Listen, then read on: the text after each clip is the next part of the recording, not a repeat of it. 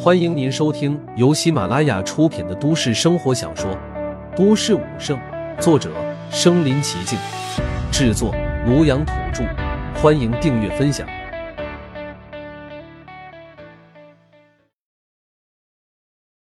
第二十七集，传奇人物刘洋。他与赵冉算是世交，二人父亲现如今都在同一家公司任职高管。刘家也是世代习武，祖辈更是曾经出过宗师级强者。以前陆凡寄宿在这里时，也与刘洋打过交道。彼时，刘洋一直对陆凡瞧不上眼。时隔多年再见，刘洋假惺惺的笑道：“是陆凡啊，你来了。”走进屋，陆凡发现今天赵冉的同学来了不少。其中一个女孩看到陆凡一刹，眼中登时亮起了光彩。黄熙无论如何都没想到，居然又在这里遇到了陆凡。他满脸惊喜，惊喜之中甚至还有些不敢相信。就当黄熙主动上前要和陆凡打招呼时，这时一道戏谑的声音响起：“西西，这位呢，就是曾经在冉冉家寄宿了五年的陆凡。”说话的女孩是一个衣着华贵、浑身名牌的圆脸少女，她叫做周雅，是赵冉的闺蜜。提起陆凡时，周雅的语气充斥着轻蔑。说罢，周雅还故意压低声音道：“你看什么看？再看黄大校花也不会看上你这种人。”周雅、赵冉以及刘洋和陆凡不是一个高中，所以对于陆凡一拳打出四万战的事完全不知情。陆凡懒得搭理他，只是很好奇黄熙怎么会和他们这伙人认识。此时，张云芳从厨房探出头道。是小凡来了啊！冉冉，给小凡倒杯水去。赵冉应了一声：“好的，妈。”然后一脸冰冷的去给陆凡拿杯子倒水。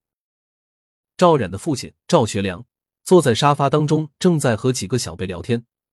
明明见到陆凡来了，却故意并未理会他，直到讲完话才对坐在角落的陆凡微微颔首。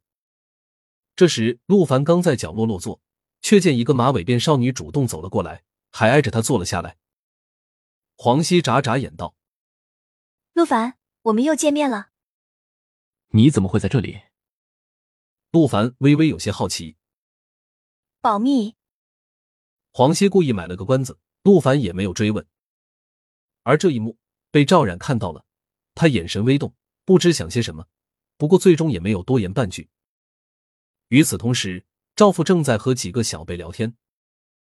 刘洋，你气血比上次叔叔见你时充沛了不少啊，应该快达到初级武士了吧？此言一出，屋内到处是惊讶的目光。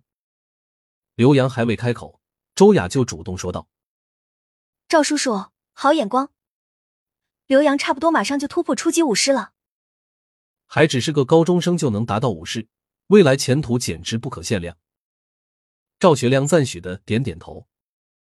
一旦真的踏入武士境，地位又会拔高一个台阶。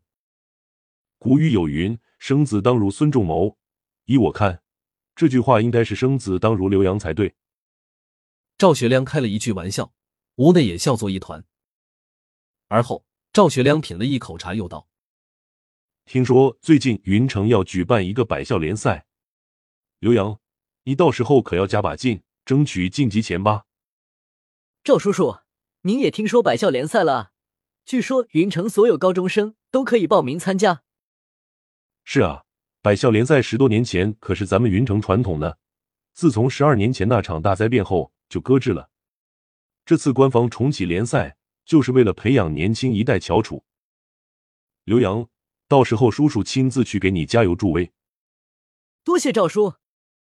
如果刘洋能在百校联赛大放异彩。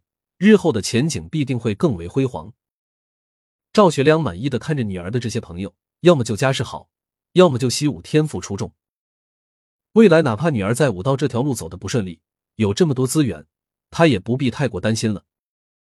想到这，赵学良扫了一眼陆凡，那家伙和众人格格不入，孤僻的躲在角落，顿时摇摇头：“这孩子实在是差劲，文不成武不就。”印象中都快十八岁了，还没成武者，社交能力薄弱，成绩也糟糕。别说和刘洋比了，在场随便一人都胜他数倍。众人聊着聊着，忽然周雅道：“对了，你们听说前不久武者测试，咱们云城出了一个妖孽吗？”你是说一拳打出四万战的那个家伙吧？刘洋摇摇头道：“人比人气死人，和咱们同级，居然这么生猛，这种人未来迟早会成为宗师的。”是啊，这小子在各个学校都传疯了，太夸张了。周雅啧舌道：“高中生，四万战，会不会有猫腻啊？”赵学良凭借经验质疑道。这时，赵然也插嘴道：“好像是假的吧？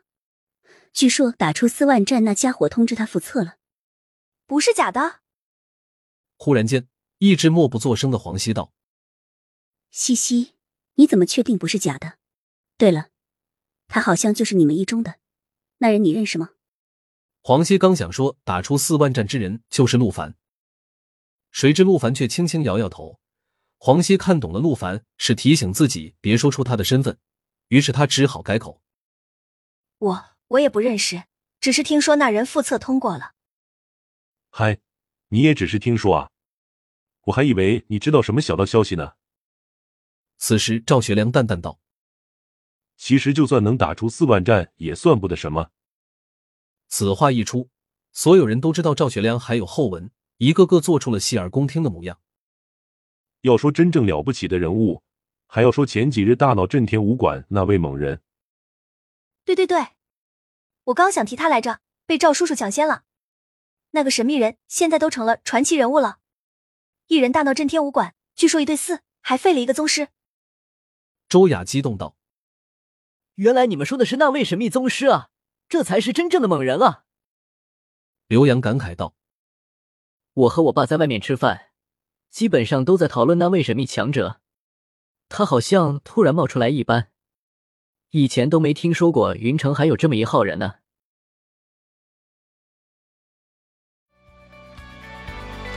本集播放完了，点赞、评论、加订阅，继续收听下一集。